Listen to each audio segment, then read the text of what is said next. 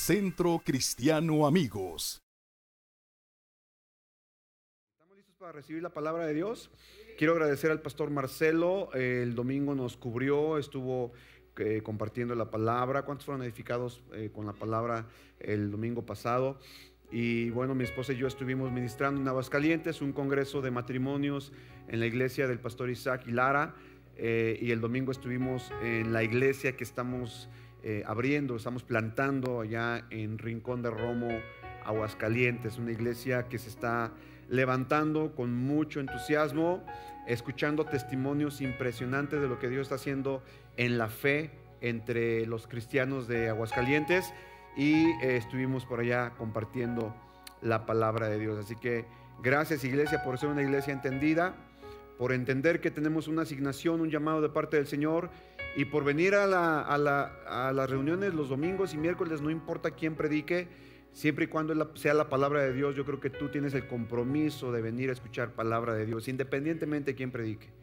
¿Sabes una cosa? Creo que cuando tú vienes con una actitud dispuesta en tu corazón para recibir palabra de Dios, no importa quién predique, pero déjame decirte, si vienes con una actitud negativa, aunque predique el mismo Jesús, no vas a, no vas a recibir nada. Porque todo depende de tu actitud, no de la persona que está aquí al frente, no quien se para aquí al frente. Entonces yo quiero, yo quiero animarte, iglesia, quiero retarte, eh, te confronto con esta verdad. Tú vienes a escuchar la palabra de Dios, no vienes a escuchar a un hombre. Vienes a recibir palabra de Dios, no palabra de hombre. ¿Cuántos dicen amén a eso? Así que si eres de esta casa, si eres parte de esta familia espiritual, vente, no importa quién comparta, ven a recibir palabra de Dios. ¿Estamos de acuerdo? ¿Cuántos no nos van a fallar? Mire, yo quiero decirle, quiero decirle de una vez por todas, este año vamos a estar saliendo mi esposa y yo muy seguido. Créamelo. Y si usted viene nada más para escuchar al pastor Omar, se va a decepcionar. O sea, usted no viene nada más a escucharme a mí. Usted viene a escuchar palabra de Dios. ¿Cuántos dicen amén? Entonces, esté aquí quien esté, usted tiene que venir a honrar el nombre de Jesucristo.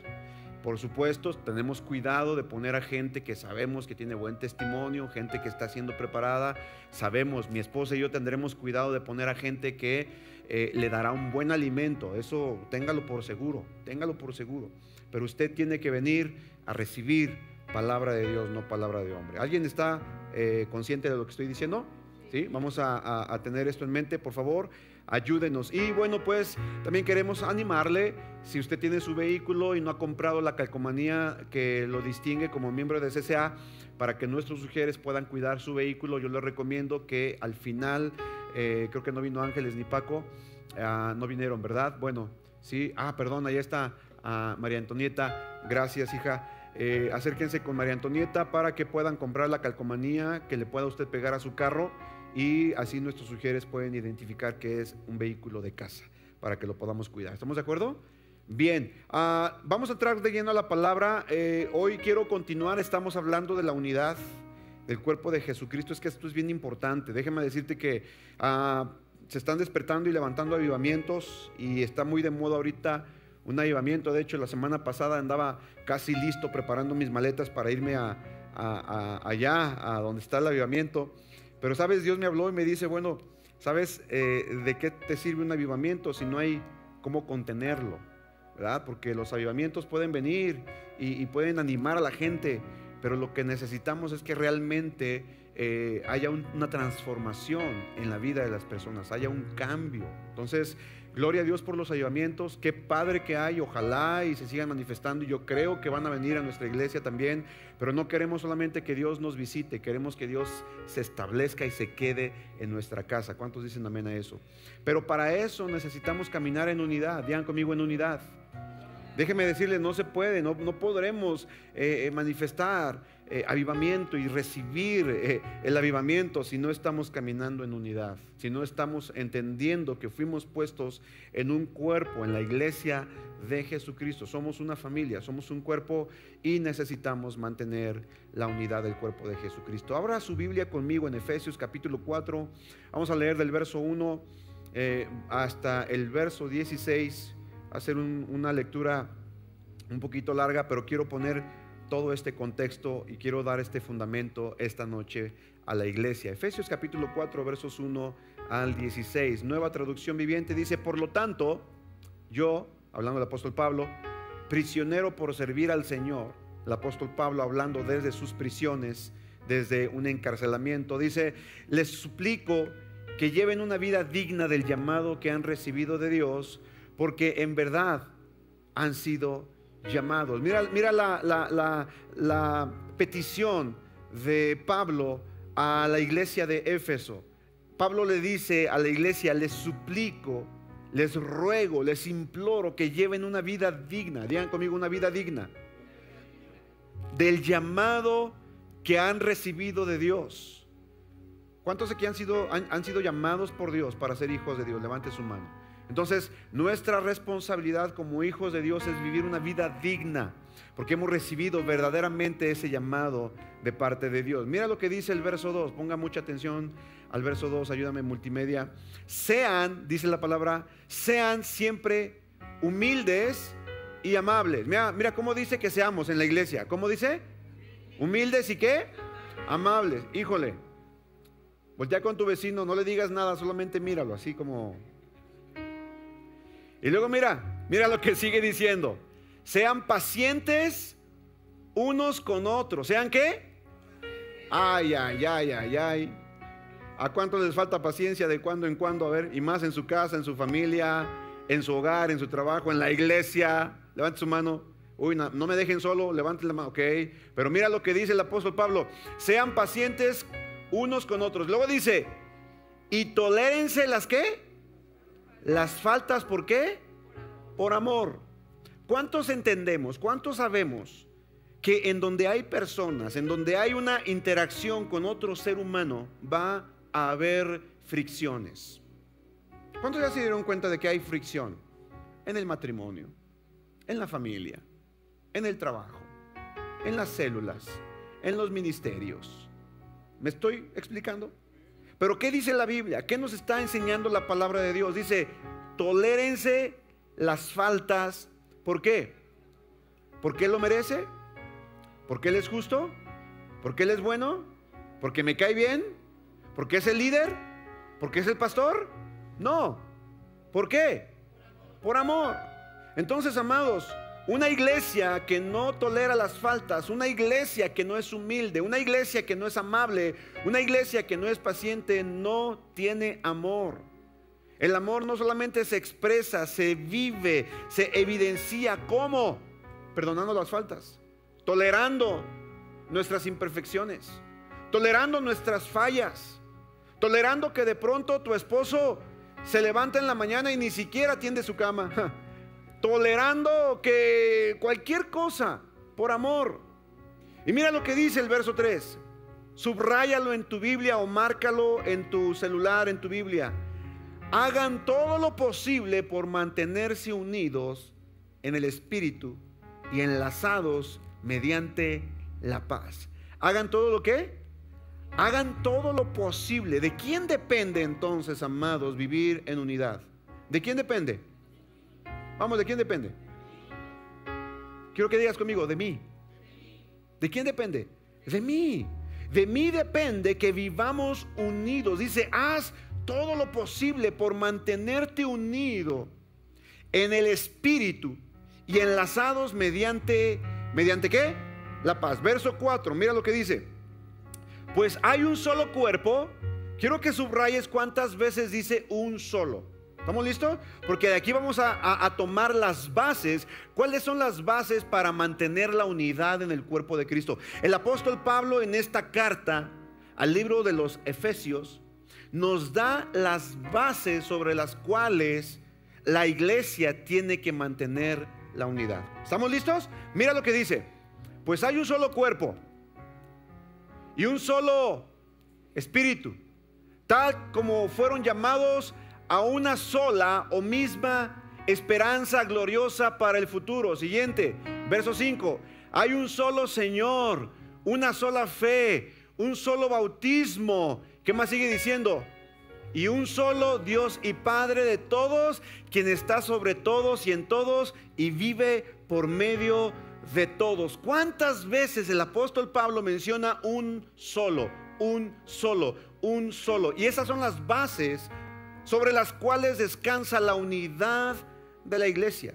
No se trata, amada familia, guardar la unidad o guardar el vínculo de la unidad en el cuerpo de Cristo no se trata de que si me cae bien mi hermano, si me cae bien mi líder, si me cae bien el, vecino, si me cae bien mi cónyuge, si me cae bien quien preside, si me cae bien quien predica. No se trata de eso. La base de nuestra unidad no está fundamentada sobre nuestros atributos o sobre nuestras destrezas para poder relacionarnos. Está fundamentado sobre lo que Cristo hizo en la cruz del Calvario. Y cuando una persona no entiende que necesita procurar la unidad en el cuerpo de Jesucristo, realmente dudo mucho que esa persona haya nacido de nuevo.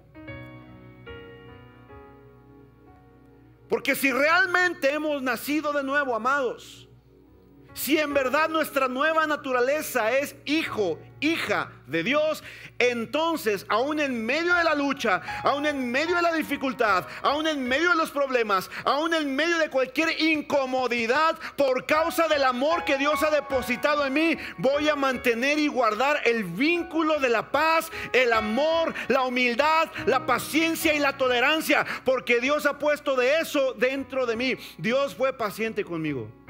Y Dios me ama a pesar de que yo la riego tantas veces. ¿Cuántos aquí reconocen que la regamos todo el tiempo? Levante su mano. Imagínate que cada vez que la regáramos Dios nos desechara. ¿Cuántos ya estaríamos desechados? Todos aquí. Pero sabes, por la bondad del Señor, dice la Biblia, no hemos sido consumidos. Porque nunca ha decaído su misericordia. Porque su bondad es de generación a generación. Alguien que le pueda glorificar con un fuerte aplauso. Alguien que pueda exaltar el nombre de Dios. Mira lo que dice, verso 7. No obstante, Él nos ha dado a cada uno de nosotros un don. Un don especial mediante la generosidad de Cristo. Él nos ha dado qué? Cada uno de nosotros tenemos un don.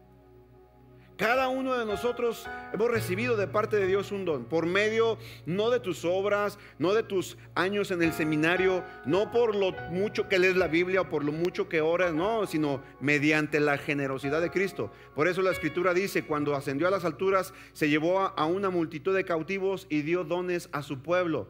Fíjese que dice, ascendió. Sin duda eso significa que Cristo también descendió a este mundo inferior. Y el que descendió es el mismo que ascendió por encima de todos los cielos a fin de llenar la, la totalidad del universo con su presencia. Ahora bien, verso 11, Cristo dio los siguientes dones a la iglesia. Los apóstoles, los profetas, los evangelistas, los pastores y los maestros. Mira, aquí está hablando de estos dones. En la Reina Valera habla de ministerios, ¿verdad? De servicios. Dice, dio estos dones a la iglesia, apóstoles, profetas, evangelistas, pastores y maestros. Verso 12, ellos tienen la responsabilidad, ¿la que dice ahí? responsabilidad de preparar al pueblo de Dios para que lleve a cabo la obra de Dios y edifique la iglesia, es decir, el cuerpo de Cristo. Ese proceso continuará hasta que todos alcancemos tal unidad de nuestra fe y conocimiento del Hijo de Dios que seamos maduros en el Señor. Es decir, hasta que lleguemos a la plena y completa medida de Cristo. ¿Qué está diciendo aquí el apóstol Pablo? Está diciendo que Dios levantó dones, eh, apóstoles, profetas, evangelistas, pastores y maestros para preparar a la iglesia. ¿Quién es la iglesia? ¿Quién es la iglesia? Nosotros para preparar a la iglesia para la obra del ministerio. ¿Para qué? Para que entonces juntos podamos madurar a la estatura del varón perfecto. Amado, amada familia, una evidencia de una iglesia madura es una iglesia unida. Una evidencia de que hay madurez entre los miembros del cuerpo de Jesucristo es que hay unidad a pesar de la incomodidad, como hablamos la vez pasada, ¿te acuerdas? Entonces, cuando hay unidad, cuando estamos en ese proceso de crecimiento, manifestamos esa unidad en el cuerpo de Cristo, aunque no nos toleremos, aunque nos caiga gordo, aunque... ¡ah! Porque no depende de mí o de Él, depende de lo que Cristo hizo en la cruz del Calvario. Entonces ya no, seremos inmaduros como los niños. Voltea con tu vecino y dile, se me hace que Dios te está hablando. No te sordees, dice mi, mi amigo el pastor Isaac. No seremos arrastrados de un lado a otro ni empujados por cualquier corriente de nuevas enseñanzas. No nos dejaremos llevar por personas que intentan engañarnos con mentiras tan hábiles que parezcan la verdad. En cambio, hablaremos la verdad con amor y así creceremos en todo sentido hasta, parecernos más y más a Cristo, quien es la cabeza de su cuerpo, que es la iglesia. ¿Cuántas veces menciona que la iglesia es el cuerpo de Cristo? Él hace que todo el cuerpo encaje perfectamente y cada parte al cumplir su función específica ayuda a que las demás se desarrollen y entonces todo el cuerpo crece y está sano y lleno de amor. Wow, qué palabras del apóstol Pablo. Hay un objetivo, hay un propósito en la unidad. Y el propósito para la unidad no es que nos sintamos bien, no es que nos sintamos chévere, a gusto, contentos, no. Es que crezcamos, es que maduremos es que nos, desarrollemos en nuestros dones, talentos y habilidades. Todos los que estamos aquí, amados, todos, sin decir yo no, tenemos un don de parte de Dios. Tenemos un regalo que Dios nos dio para poderlo desarrollar en el cuerpo de Jesucristo. Y cuando tú no te unes y cuando tú no participas de esa unidad en el cuerpo de Jesucristo, le estás robando al cuerpo de Jesucristo la bendición que Dios nos puede dar a través de ti. No sé si sabías eso. Cada vez que tú promueves la desunidad o la división, le estás negando al cuerpo de Jesucristo la bendición que puede llegar al cuerpo solamente por medio de ti. Porque Dios te dio a ti un don que nadie más tiene. Y tú puedes darlo al cuerpo de Cristo. Y por eso la unidad es, es, muy importante. Ahora, ¿cuántas veces leemos aquí que la iglesia es una porque es un solo cuerpo? En los tres primeros versos, el apóstol Pablo hace hincapié de mantener o perseverar la unidad. Dice que hagamos todo lo posible por mantener la unidad del Espíritu en el vínculo de la paz. Las características de unidad de la iglesia cristiana son las, son las de humildad, mansedumbre, paciencia y amor. Tolerancia, obviamente, ¿verdad? Pero quiero, quiero que vayamos nuevamente y contemos cuántas veces el apóstol Pablo dice, hay un solo, una sola. Mira lo que dice, verso 4, pues hay un solo cuerpo, un solo espíritu, una sola esperanza o misma esperanza, un solo Señor, una sola fe, un solo bautismo y un solo Dios y Padre de todos. ¿Cuántas veces dice un solo? Siete veces. Siete veces. ¿Por qué no cinco? ¿Por qué no tres? ¿Por qué no diez? ¿Por qué siete? ¿Sabes? Me llama la atención que la Biblia, todo lo que está en ella no está ahí nada más como para rellenar. No hay ahí como que casualidades, hay un propósito. Y en el número 7, bíblicamente hablando, por lo que entendemos en la escritura, sin meternos en temas cabalísticos, ni mucho menos, obviamente no. Pero lo que representa el 7 en la Biblia, el 7 en la Biblia representa perfección. ¿Qué representa? La perfección. Entonces, el apóstol Pablo nos está dando la manera de mantener la perfecta unidad en el cuerpo de Cristo. Y es de lo que te quiero hablar esta noche. ¿Estás listo para aprender o no? Gracias por tu entusiasmo. ¿Alguien quiere aprender algo? Entonces, ¿de, qué depende o de quién depende esta perfecta unidad? Ya pusimos en claro que nosotros debemos de guardar, de cuidar, de procurar la unidad. Pero la unidad, escúchame bien, no está fundamentada en lo que tú y yo hacemos. La unidad no está fundamentada en lo que tú y yo dejemos de hacer. La unidad tiene un fundamento en lo que la Biblia enseña que Cristo ya hizo por nosotros. Número uno dice, hagan todo lo posible por mantener la unidad en un solo cuerpo. Digan conmigo un solo cuerpo. Hay un solo cuerpo y no muchos cuerpos. ¿Qué significa esto, amados? Significa que hay una sola iglesia y no muchas iglesias. Obviamente hay una congregación. Cada iglesia en este estado, cada iglesia en este país y cada iglesia en el mundo realmente es parte del cuerpo de Jesucristo en todo el globo terráqueo. Nosotros como iglesia acá en Centro Cristiano Amigos, y nuestras ya 14 congregaciones que estamos abrazando, junto con la naciente iglesia del Tizate, que yo creo que pronto ya será una congregación. Pronto, pronto, pronto, yo creo que sí. Hoy, gracias por su entusiasmo. Cada una de esas iglesias forman parte del cuerpo de Jesucristo. Somos parte de la iglesia universal, la iglesia global el cuerpo místico de Jesús. ¿Me sigues? Pero cada iglesia realmente estamos fungiendo o funcionando como miembros del cuerpo. Y cada una de las iglesias tiene una diferente asignación. Nosotros aquí en CCA tenemos un llamado. Tenemos una forma de hacer las cosas. Tenemos una manera de operar. Tenemos una forma de evangelizar, de predicar, de discipular. Pero no nos parecemos a otra iglesia en absoluto. Y mucha gente cuando sale de CCA para ir a otra ciudad, de pronto quiere conectarse a otra iglesia y dice, es que no me hallo, es que no es igual que de donde salí. Obviamente no va a ser igual. Obviamente no. ¿Por qué? Porque en la multiforme gracia y sabiduría de Dios, a Dios le plació hacer las iglesias de una forma, diferente para que cada congregación haga algo específico. Sabes, yo le doy gracias a Dios que Dios no me llamó a hacer todo, sino que nos llamó a especializarnos en algo. Y debemos enfocarnos en eso, a lo que Dios nos ha llamado. Habrá otras congregaciones que su, llamado es hacia, hacia, los presos en las cárceles. Habrá otras congregaciones que su llamado es hacia, hacia los niños de la calle. Habrá otras congregaciones que su llamado es hacia los drogadictos y alcohólicos. Habrá otras congregaciones que su llamado es hacia las viudas y los necesitados.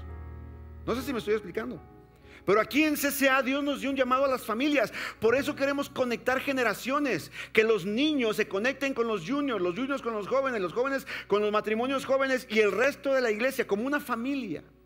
Cada iglesia tiene entonces su propio llamado de parte de Dios. Pero seguimos siendo el mismo cuerpo de quién?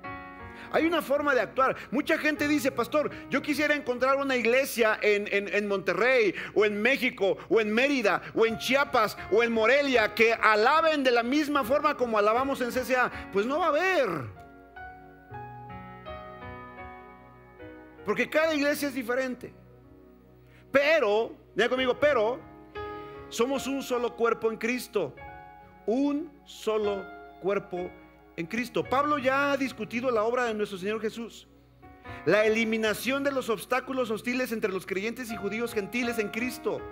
Él ha hecho, dice la Biblia, de ambos pueblos, judíos y gentiles, uno para crear, dice Efesios 2, 15 eh, al 16, para crear en sí mismo de los dos un solo y nuevo hombre, haciendo la paz y mediante la cruz reconciliar con Dios a ambos en un solo cuerpo, matando en ella las enemistades. Entonces, número uno, amados, tú y yo somos un solo cuerpo por el sacrificio de Jesucristo en la cruz de Calvario. Ahora pertenecemos al cuerpo de Cristo. Somos el cuerpo de Cristo.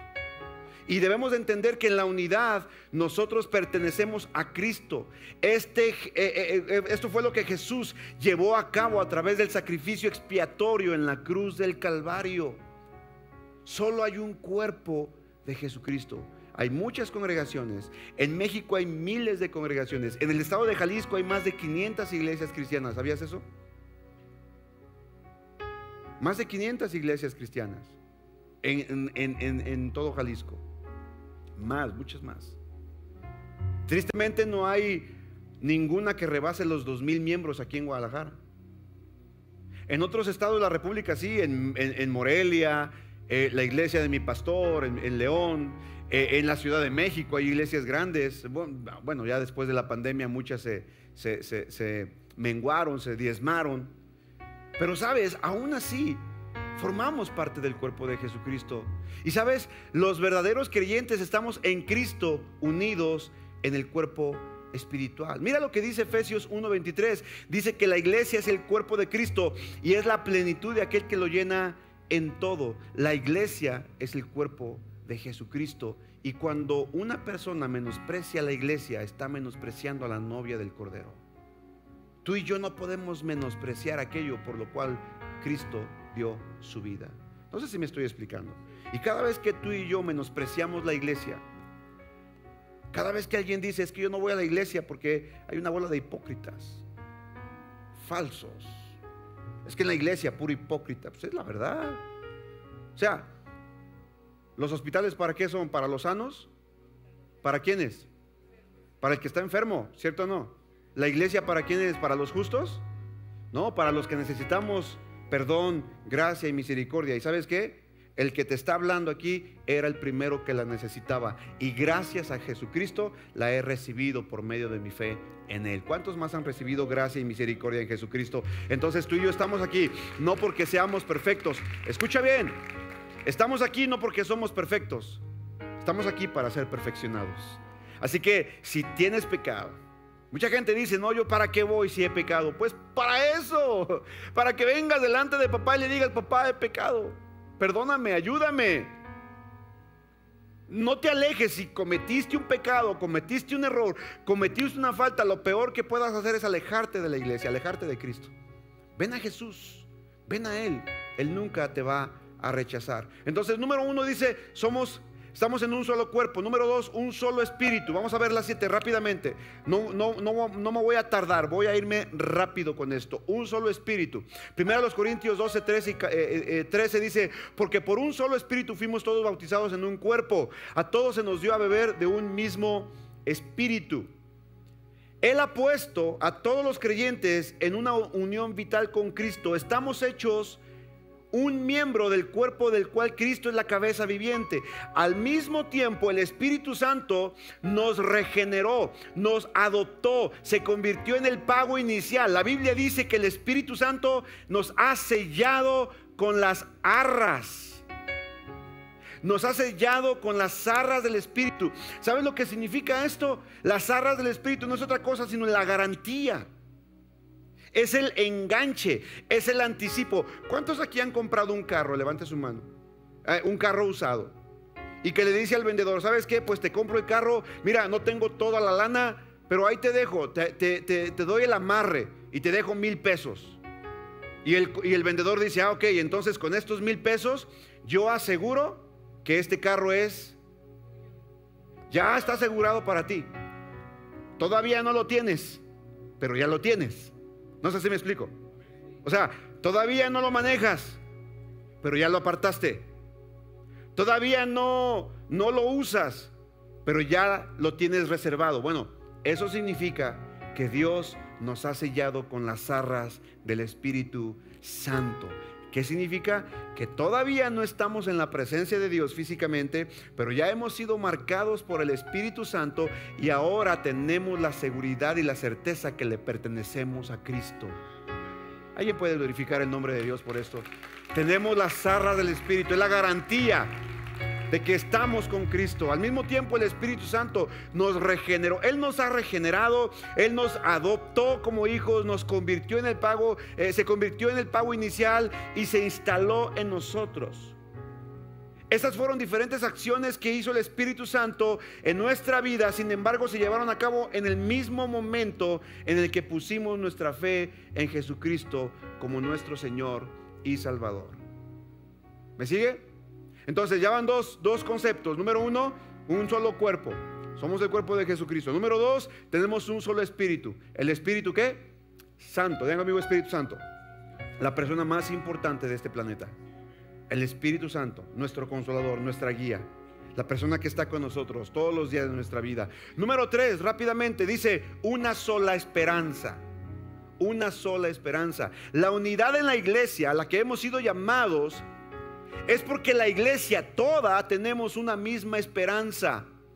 ¿Cuál es esa misma esperanza? Amados, Efesios 1:18 dice que Él alumbra los ojos de vuestro entendimiento para que sepáis cuál es la esperanza a la que Él os ha llamado. Cuáles las riquezas de la gloria de su herencia en los santos. Amada familia, tú y yo estamos unidos en Cristo y tenemos una misma esperanza. ¿Y cuál es esa misma esperanza? La esperanza que tenemos en Cristo es que cuando este siglo haya terminado, cuando esta tierra, cuando esta vida haya acabado, tú y yo tenemos una vida eterna, una vida gloriosa por la eternidad con Cristo Jesús. Y esta es nuestra mayor esperanza. Todo lo que vivimos en esta tierra todo lo que estás atravesando en este momento. Es la deuda de tu casa. Es la deuda de tus carros que no sabes ni cómo pagar el refrendo del 2023. las broncas con tus hijos, la bronca con tu cónyuge, eh, que no sé qué, que a Chuchita la bolsearon. Bueno, déjame decirte algo. Todas esas cosas son temporales. Todas esas cosas tienen fecha de caducidad. ¿Qué te detectaron diabetes? ¿Qué te detectaron hipertensión? ¿Qué el azúcar alta? ¿Qué no sé qué? ¿Qué allá? ¿Qué por acá? Mira, déjame decirte, eso tiene fecha de caducidad. Pero tenemos una esperanza en Cristo Jesús. Y la esperanza es que, amados, el cielo y la tierra pasarán, pero su palabra nunca pasará. Y sabes una cosa, tú y yo, al final de nuestros días, ya sea que muramos o que Cristo venga por nosotros, tenemos la esperanza de las moradas celestiales, una vida eterna, gloriosa con Cristo. Vamos, no sé si eso te emociona, eso nos debe mantener unidos. Un solo Señor. Los cristianos creemos en un solo Dios, no en tres. Aunque Dios es trino, pero es uno solo. El apóstol Pablo fue claro acerca de esto cuando escribió para nosotros. Sin embargo, solo hay un Dios, el Padre del cual proceden todas las cosas y para quienes nosotros existimos. Y un Señor Jesucristo, por medio del cual han sido creadas todas las cosas y por quien nosotros también existimos. ¿Sabes? Tú y yo tenemos a un Señor. Jesucristo es nuestro Señor. ¿Cuántos confiesan a Cristo como su Señor y Salvador? Te estoy hablando de las cosas que nos unen un solo cuerpo, un solo espíritu, una sola esperanza, un solo Señor. Porque déjame decirte, yo te estoy predicando de Jesucristo y tú estás recibiendo de Jesucristo. Tú estás poniendo tu fe en Jesucristo, no en Omar Hernández, no en José Ramírez, no, no en Martín Salinas, no en Elsa Cázares. Todos aquí hemos puesto nuestra fe en Jesucristo porque Él es quien nos une y quien nos ha comprado con su sangre preciosa. Vamos, dáselo fuerte. Dáselo fuerte, dáselo fuerte. Podrán haber muchas cosas que nos dividan. Podrá desde el estatus social, desde la familia, desde los dones, a lo mejor nos divide el ministerio. No, pues es que yo soy de multimedia. Ah, pues los de multimedia no se llevan con los de la alabanza. Ahí fuchili. Es un decir, ¿no? Ay, no, pues yo soy, yo soy de linaje y los de linaje no se mezclan con los de hogares de amistad. No, no, no. No, no, nosotros somos de hogares de amistad, ¿eh? Y los de hogares de amistad no nos, no nos, no nos llevamos con los hombres o con las mujeres. ¿Te imaginas qué es eso? ¿Qué ridiculeces son esas? hasta se escucha mal, ¿verdad que sí? ¿Cómo se oye eso? Horrible, o sea, esto es pésimo, esto denota una, una actitud inmadura de nuestra parte. Ay, no, porque no soy de la alabanza, no me junto con ellos. Los veo desayunando allá en el primero y segundo servicio y, yo, es que son bien creídos. No, pero yo creo que eso ya se está terminando. Digo, no somos creídos acá. ¿Sabes? Le pedí a Gigi y a Jael. Los de la alabanza pronto van a estar recibiendo a la gente allá con mujeres, dándole la bienvenida. ¿Verdad que sí? Pronto. Porque no quiero que la iglesia diga, uy, no, es que mira, son bien. No, son bien sencillos. ¿Cuántos ya se dieron cuenta que son bien sencillos? Gente bien linda, la verdad. Lalo nomás tiene la cara de serio, pero es bien a todo dar. No, y Carlitos ni se diga, todo el tiempo está así, riéndose, bien a todo dar. Entonces, amados, ¿qué es lo que nos une? Un solo Señor. No estamos aquí predicando a diferentes señores, es uno solo, es Jesucristo. Él recibe la gloria. Y por eso tú y yo debemos de mantener la unidad, porque estamos predicando al mismo Jesucristo, a aquel que murió, resucitó, venciendo al diablo, venciendo al pecado, venciendo a la muerte y dándonos vida eterna. Ese es el Dios que predicamos, es nuestro Señor y Salvador. ¿Alguien puede decir amén a esto? ¿Alguien puede exaltarle con todo su corazón? Vamos. La palabra para para, Señor en el hebreo es Adonai o Adoni. Pero en el, en el griego es la palabra curios para Señor. Y significa, escucha bien, significa el curios o el Señor tiene el poder y la autoridad sobre nuestra vida. Yo te pregunto, ¿quién tiene el poder y la autoridad de tu vida? ¿Quién tiene el poder y la autoridad de tu vida? ¿Es Cristo quien tiene el poder y la autoridad de tu vida? Él es tu Señor. Porque quien tenga el poder y la autoridad de tu vida, ese es tu Señor. Para mucha gente el dinero tiene poder y autoridad. Para otros la fama y la gloria tiene el poder y la autoridad. Para otros el reconocimiento tiene el poder y la autoridad. Pero para ti, para mí, Jesucristo tiene todo el poder y toda la autoridad. Él es nuestro Rey, Él es nuestro Señor y nuestro Salvador. ¿Cuántos pueden decir amén a esto? Entonces, eso es lo que nos une. Número 5, una sola fe. Me voy rápido. Pudiera estacionarme en cada uno de estos puntos, pero quiero irme rápido. Una sola fe. Tú y yo creemos en el mismo Jesús que murió y resucitó. La fe que nos une es la fe en Jesucristo. Filipenses 2, 9 al 11 dice, por eso Dios también lo exaltó sobre todas las cosas y le dio un nombre que es sobre todo nombre para que en el nombre de Jesús se doble toda rodilla de los que están en los cielos, en la tierra y debajo de la tierra y toda lengua confiese que Jesucristo es el Señor para gloria de Dios Padre. Los verdaderos cristianos los que verdaderamente hemos abierto nuestro corazón a Cristo, hemos confesado a Jesús como nuestro Señor y Salvador y tenemos nuestra fe puesta en Él para vida eterna. ¿Alguien puede decir amén a esto? No tenemos nuestra fe puesta, lo voy a decir con mucho respeto y espero que nadie se me ofenda, especialmente los que me están viendo por internet, pero nuestra fe no está puesta en María. Amamos a María, por supuesto, por haber sido el instrumento por el cual vino el Salvador del mundo. La respetamos y la reconocemos como la madre de Jesucristo solamente. Pero María no hizo lo que Cristo hizo por ti y por mí. Amamos a los apóstoles, a Pedro, San Pedro, San Pablo, San todos estos santos. Pero ninguno de ellos, ninguno de ellos merece nuestra pleitesía ni nuestra adoración porque ninguno de ellos hizo lo que solamente Jesucristo pudo hacer. No sé si me estoy explicando. O sea, amados, perdónenme, pero la Biblia enseña, la Biblia enseña, escucha, que solamente Jesucristo es el único mediador entre Dios y los hombres. No hay ningún otro mediador entre Dios y los hombres. La Biblia no enseña de otro mediador. La Biblia no habla que exista otro mediador. Entonces, ¿cómo nos vendieron la idea? Bueno, pues por la teología dogmática, por la idea de la religión que dice que vamos a hacer, vamos a poner ahí a otras personas como corredentoras. No, no, no, no, no, no te equivoques. No existe un corredentor de la humanidad. El único que murió y resucitó para dar salvación y vida eterna se llama Jesucristo. Nadie más hizo lo que Jesucristo ha hecho por toda la humanidad. Así que solamente Jesucristo recibe la gloria y solamente en Él hemos puesto nuestra fe. A los demás los respetamos. A los demás los reconocemos como santos, como hombres y mujeres que obedecieron a la palabra de Dios. Pero te tengo noticias, también tú y yo hemos, llamado, hemos sido llamados a ser santos, a vivir en santidad, apartados para el servicio a Dios. ¿Alguien puede glorificar el nombre del Padre por esto? Con todo respeto, a mí que me enseñen en la Biblia, en donde dice en la palabra de Dios que hay co-redentores. En ninguna parte de la escritura, desde el Génesis hasta Apocalipsis, encontraremos que hay otro corredentor. El único es Jesucristo.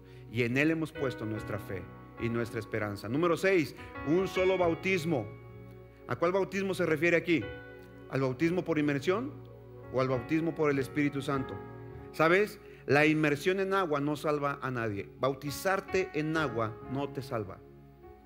Mucha gente dice es que si no me bautizo no soy salvo. Inclusive hay iglesias cristianas que predican y dicen es que para que seas salvo tienes que bautizarte. Perdóname. Pero la Biblia tampoco me enseña que el bautismo en agua no regenera. La Biblia no está diciendo eso. La inmersión en agua, el bautismo en agua no salva a nadie. El bautismo en agua es una señal externa de la obra interna del Espíritu Santo en el corazón del creyente. La gente se bautiza cuando ha puesto su fe en Jesucristo. ¿Me sigue? Pero del bautismo el que habla aquí el apóstol Pablo dice que estamos en un solo bautismo, se refiere al bautismo del Espíritu Santo. El bautismo del Espíritu Santo viene cuando tú y yo nacemos de nuevo, cuando tú y yo le entregamos nuestra vida a Cristo como Señor. En ese momento el Espíritu Santo nos regenera, nos, nos, nos limpia, nos redarguye de pecado. Somos inmersos en Él. La palabra bautismo significa sumergir, significa teñir. Cuando tú y yo recibimos a Cristo, entonces somos sumergidos en la presencia del Espíritu Santo.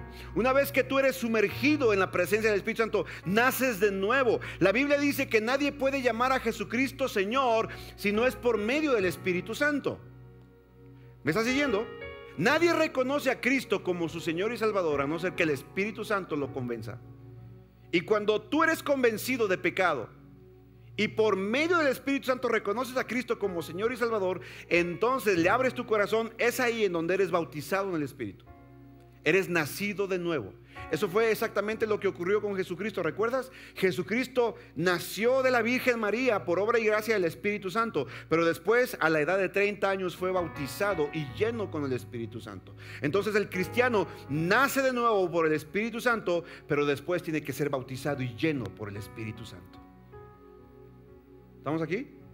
Entonces tenemos un solo bautismo, según nos enseña la Biblia en Gálatas capítulo 2, verso 16, porque todos somos hijos de Dios por medio de la fe en Jesucristo. En Él, en el Espíritu Santo, hemos sido bautizados. El bautismo en agua simboliza el bautismo del Espíritu Santo.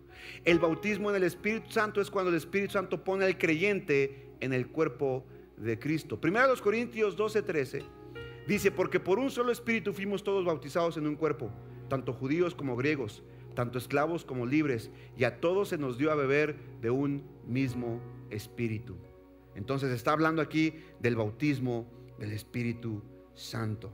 Y número siete, dice, un Dios y Padre de todos los creyentes. Tenemos la unidad de la iglesia porque hay un solo Dios y Padre de todos, el cual está sobre todos y en todos.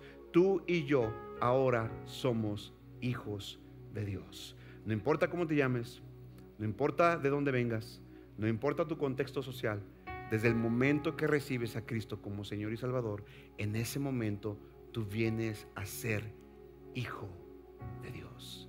Y eso te hace miembro de la familia.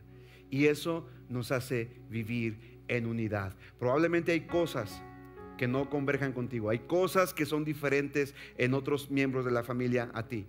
Pero Tú y yo tenemos un mismo Padre. ¿Y sabes lo que dice la Escritura? La Biblia nos enseña en Juan 1.12, dice, mas a todos los que le recibieron, a los que creen en su nombre, mira lo que dice aquí, a todos los que le recibieron, a los que creen en su nombre, les dio el derecho legal, les dio la potestad de ser llamados, de ser hechos hijos de Dios.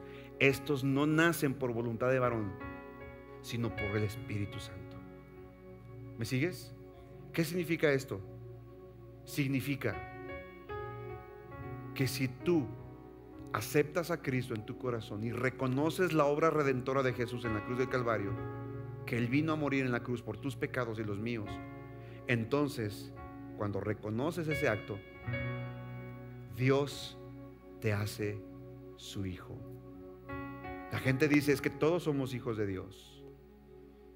Y eso es cierto a la mitad. Porque todo mundo es hijo de Dios por creación, mas no por relación. Porque todos fuimos creados por Dios. ¿Cuántos dicen amén a eso? Pero también el perro fue creado por Dios. También el gato fue creado por Dios. También la vaca fue creada por Dios. Y eso no las hace hija de Dios. Solamente aquellos que creen en su nombre, aquellos que le reciben, son hechos hijos e hijas de Dios. ¿Cuál es el fundamento de nuestra unidad? Que tenemos un Padre.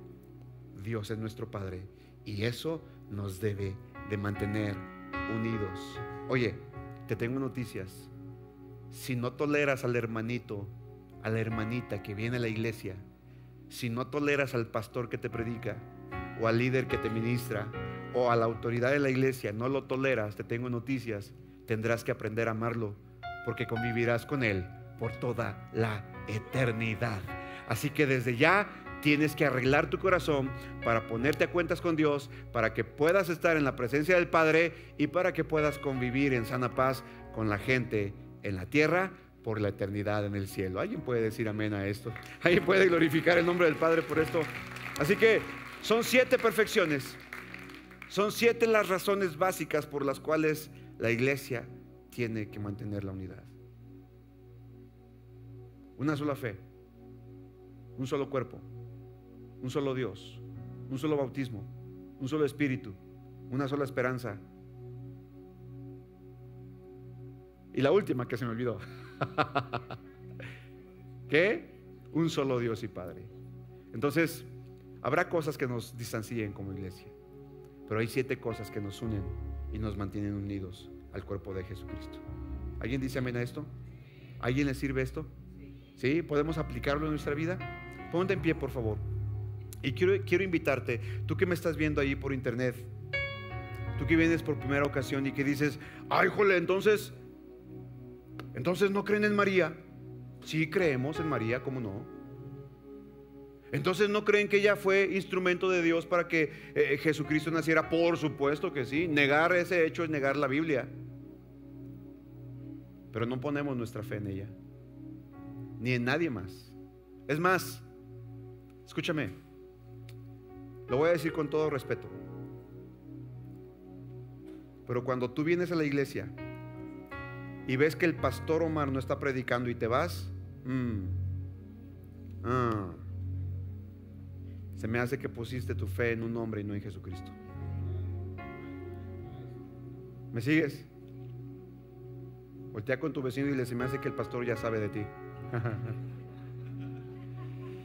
Porque nuestra fe está puesta en una persona y esa persona es Jesucristo. Déjame decirte, si tu fe está puesta en mí o en Elsa o en cualquiera de otros de los líderes de esta casa, tu fe es vana. Tu fe está muerta. ¿Sabes por qué? Porque yo no morí por ti. Y perdóname. Perdóname, a lo mejor, mira, yo tengo límite. Yo puedo orar por ti. Puedo bendecirte pero no puedo dar mi vida por ti. No tendría caso. Ya hubo uno que dio su vida por ti. ¿Sabes por qué? Porque si yo osara dar mi vida por ti, yo no tendría poder para volver a tomarla. ¿Sabías eso? Yo no tengo el poder. Pero Cristo dio su vida por ti y por mí. Y Él tuvo el poder para volver a tomarla. Y ahora, por causa de su obediencia, de su obediencia está sentado a la diestra de Dios intercediendo por ti, para que tú no falles en tu fe y para que un día llegues a su presencia. Él es nuestro Salvador, nuestro sumo sacerdote. ¿Cuántos dicen amén a esto? Si tú no tienes esa esperanza, si tú dices, pastor, pues entonces ¿en qué estoy creyendo? No estoy creyendo bien. Tengo mucha fe, pero mi fe no está bien encausada. Hoy quiero animarte a que pongas tu fe en el único que puede salvarte, en Jesucristo. Si no has confesado a Cristo como tu Señor y Salvador, si no sabes dónde pasarás el resto de la eternidad, hoy quiero invitarte a que te unas al cuerpo de Jesucristo, no a una religión, no a una filosofía, sino al cuerpo de Cristo, por medio de tu fe en Él. Si quieres entregarle tu vida esta noche, haz esta oración conmigo. Quiero que digas con todo tu corazón, Señor Jesucristo, esta noche te abro mi corazón para que entres en Él y seas mi Señor y mi Salvador. Yo entiendo por tu palabra que tú fuiste el único que hizo por mí lo que nadie más pudo haber hecho. Viniste del cielo, naciste de una virgen, viviste una vida sin pecado, moriste en la cruz por mis pecados pero al tercer día, después de haber estado sepultado, resucitaste, venciendo la muerte y venciendo al diablo. Y ahora estás vivo, sentado a la diestra de Dios, intercediendo por mí. Hoy decido poner mi fe en ti, Jesús. Me arrepiento de todos mis pecados. Renuncio a cada uno de ellos. Y te acepto como mi único y suficiente Salvador por la eternidad. Entra en mi vida, te abro mi corazón desde ahora y para siempre.